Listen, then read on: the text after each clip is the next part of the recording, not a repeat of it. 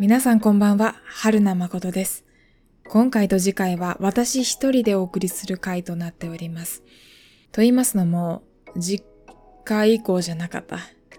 次の次の回からの新シーズンかぐやの収録の前にですね、あと2回分足りないぞということが私の計算ミスで足りなかったということが判明しまして、急遽昨年末に打ち上げられました。昨年末12月25日クリスマスに打ち上がりましたジェームズ・ウェッブ宇宙望遠鏡 JWST と言われるものについてお話ししていこうと思います。そもそも宇宙望遠鏡というのは宇宙に望遠鏡を持って行って天体望遠鏡を持って行ってある軌道上を回りながら観測を行うといったミッションになっております。だから望遠鏡がそのまま宇宙で稼働しているようなイメージですね。地球上にも望遠鏡ってたくさんあるんですよ。今回ご紹介する JWST とあとは JWST の前に働いていたというか今も働いているハッブル宇宙望遠鏡というものがありますね。えーと、聞いた聞いたことがある方いらっしゃると思います。ハッブル宇宙望遠鏡というのは、えーと、1990年から稼働している非常に長寿命で多大な功績を残した残したとか今も稼働を続けている宇宙望遠鏡になりますが今回紹介する JWST とハッブル宇宙望遠鏡よりも大きい天体望遠鏡っていうのは地球上にたくさんあるわけなんです。なんですけど、なんでわざわざ宇宙に望遠鏡を持って行って観測をするのかって言われると、それは地球上から宇宙を観測すると、どうしても地球の大気が邪魔になってしまうんですね。宇宙から地球に光が入ってくるとしても、え、光が入ってくるんですが、それが地球の大気で散乱してしまったり、と、何かしら吸収されてしまったりして光が一部失われてしまうんです。主に紫外線なんですけどそれがあの地球上では見えない光っていうのが宇宙に望遠鏡を持っていくことで見えると、まあ、そういった仕組みになってます。だからわざわざ宇宙に望遠鏡を打ち上げるんですね。で今回はそのジェームズ・ウェッブ宇宙望遠鏡 JWST とハッブル宇宙望遠鏡についてどこが違うのかなんてものを比較しながら見ていこうと思います。私が今回リサーチに使ったホームページとか本については概要欄に全て記載しておりますので興味を持った方がいらっしゃいましたらぜひ見てみてください。NASA のあのジェネラルな資料が多いのではい、信頼性が非常に高い資料となっております。でですね、まず手っ取り早いところからいきましょうか。ジェームズ・ウェッブって誰なんだいっていう話。ジェームズ・ウェッブって誰なんだいと、あとハッブルって誰なんだいっていう話をまずしようと思います。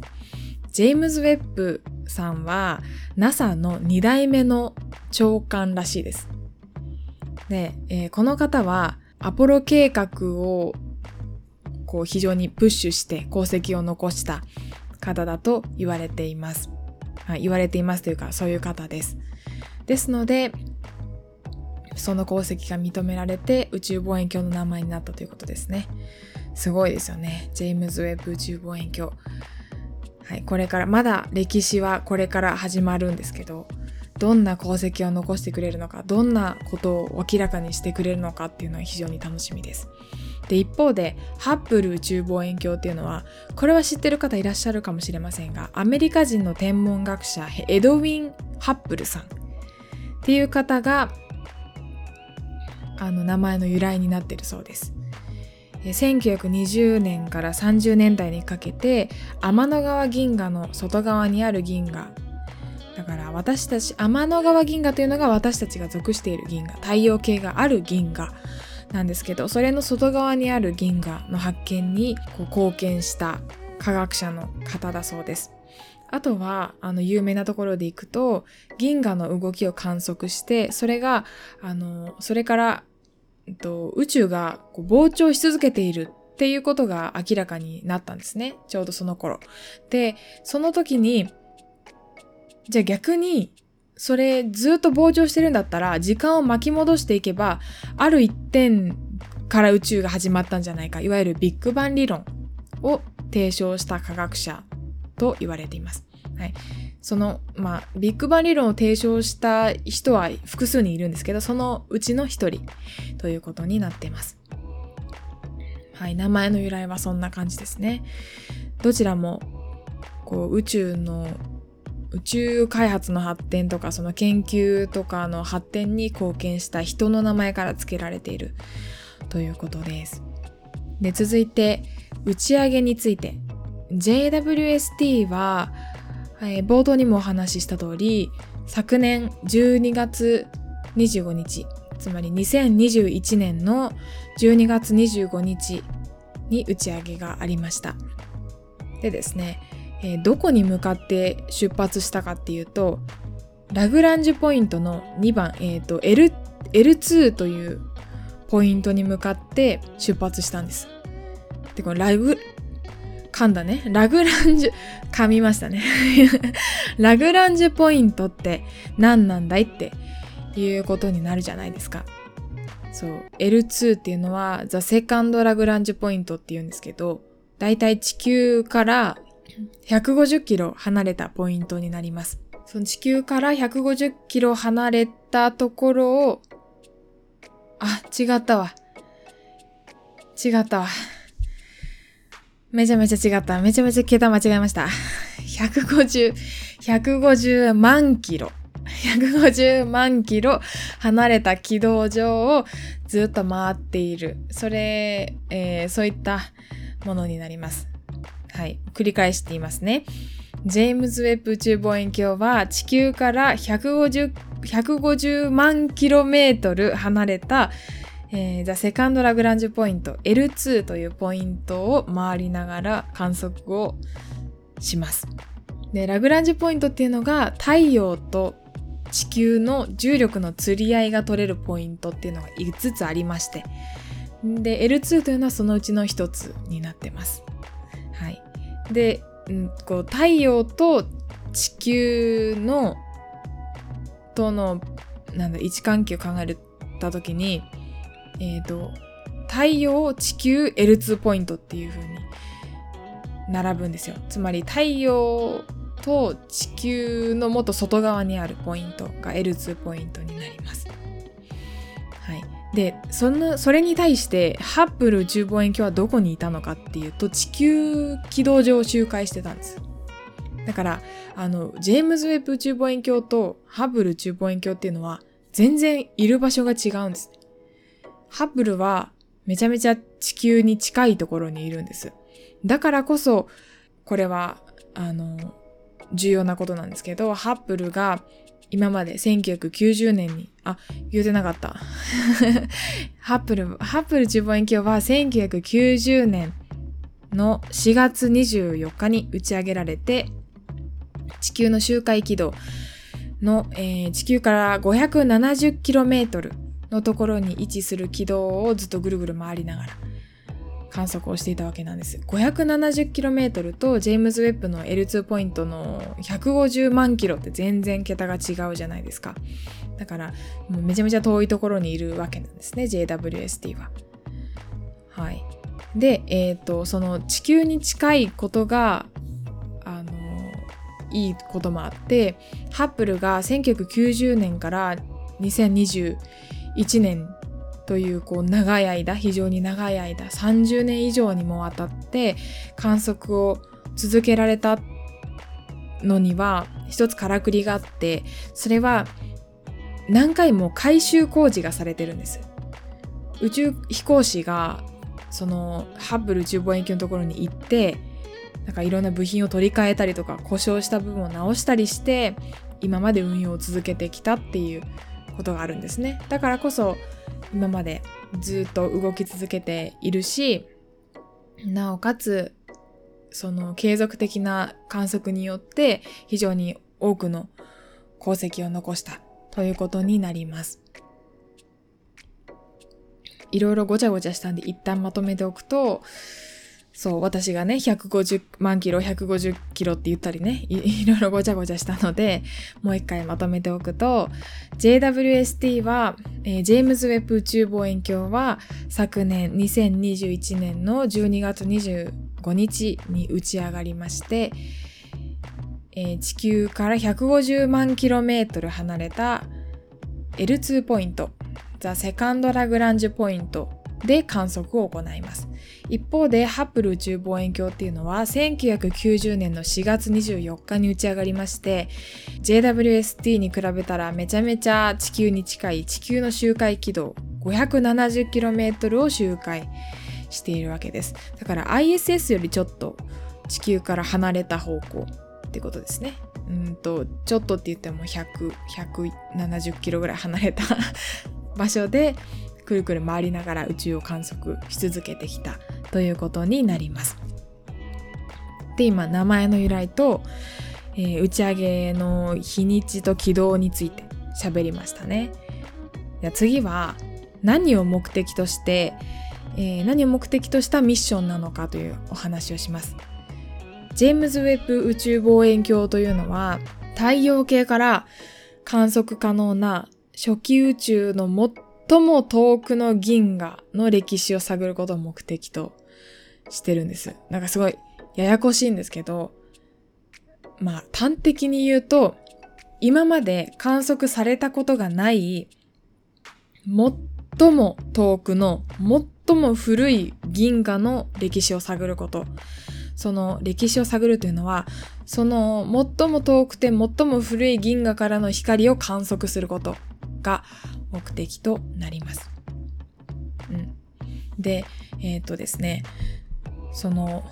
なんで最も遠くの銀河が最も古いかっていう話をしますね。えっ、ー、とですね、まず高速って光の速さ、光の速さって一定なんです。必ず一定なんですが、えっ、ー、と、特にその何の障害もない宇宙空間では一定なんですけど、それがえー、その高速が一定っていうことを踏まえると、より遠くの宇宙から来る光っていうのは、その、なんて言うんでしょう。あの、高速が、まあ、有限だからっていうのもありますね。一定で、かつ有限だから、こう、何かしら、光もなんか速度を持ってるってことなんですね。ある有限の速度を持ってるので、より遠くの宇宙から来る光は、より昔の宇宙の光なんです。なんで説明になってるかな。えっ、ー、と、例えば1光年離れている銀河の光は1年前の光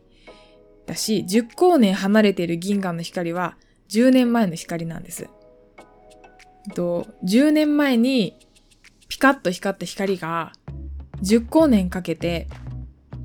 地球に届いたとかその JWST の観測するところまで届いたっていうことになるんですね。その1光年っていうのは距離の単位でそう光年って言うんですけどあの時間の単位じゃなくて距離の単位で光の速度で1年かかる距離のことなんです。これ具体的に計算してみると高速が、光の速さが 3×10 の5乗キロメートル毎、えーと、毎秒、パーセカンド。なので、秒速30万キロメートル。30万キロメートルってことになりますね。で、それに1年の長さをかけると求まるんですね。高速に1年の長さをかけると、1光年の距離が求まると。光年は距離の単位なので。で、で、それがですね、1年っていうのが60秒かける60分かける24時間かける365日ですので、だいたい3000万秒になるんですね。で、それを計算すると、1光年っていうのが、えー、計算するとっていうのは、その高速30万キロメートルにかける3000万秒すると、9.4×10 の12乗キロメートルになるんです。つまり9兆5000億キロメートルが1光年の長さっていう大体の1光年の長さっていうことになるんですね。だから、例えば、えー、10光年離れている銀河の光、ピカッと光った光が、こう光がね、一生懸命地球に向かって走ってきて、走ってきて、走ってきて、走ってきて、やっと JWST に観測された。となると、その光は、えっ、ー、と、1光年の10倍だから、10光年離れている銀河の光だから、えっ、ー、と、10倍しないといけないから90兆あ、95兆か。95兆キロメートルの光。えっ、ー、と、95兆キロメートル離れた銀河の光ってことになるんです。という、なんか途方もない話になりましたね。でもそれぐらい、えー、遠く離れた銀河の、すごい、遠く離れた銀河の昔の光を観測するために、えー、JWST は打ち上がりました。それで、えっ、ー、と、まあ、JWST が今まで観測されたことがない最も遠くの宇宙の最も遠くの宇宙の最も古い光の観測をするっていうことが目的だったのに対してハッブル宇宙望遠鏡っていうのは宇宙の年代を正確に決定することを目的としていました。うんと、宇宙の年代をけ正確に決定することっていうのはまあ、なんて言ったらいいんだろう。あんまり JWST と目的自体は変わらないんですよ。うんと、その望遠鏡で、てか、こう、宇宙に持っていけるだけの、持っていける最大級の高性能な望遠鏡を宇宙に持っていって、それで今まで地球からは見られなかった光を観測して、宇宙の初期の情報をゲットしようっていうのがどっちも目的なんですよ。だから、え、ー、と、どちらかというと、あの、目的は似ていて、あの、初期宇宙をの情報を知りたいっていうのが目的で、それ、それがこう30年という時を経てジェームズ・ウェッブの場合はそれがよりグレードアップしているっていうことになりますね。うん、だからどっちも、えーと、昔の光をより遠くの宇宙の昔の光を観測したいと思って打ち上げられた望遠鏡になります。あもう18分ぐらいになってきたのでそれでは次回ジェームズ・ウェッブ宇宙望遠鏡とハッブルのその性能の違いとか見ている光の波長帯の違いについてお話ししようと思います。これも面白くて、はい、あの、私も初めて知ったことがあったんですけど、そう、キーワードだけじゃあお話ししますね。キーワードは赤方繊維。red shifted っていうらしいです。赤方繊維というのが重要なキーワードになりますので、はい。興味がある方は少し調べてから次回お楽しみにということで。それでは次回またお会いしましょう。お相手は春名誠でした。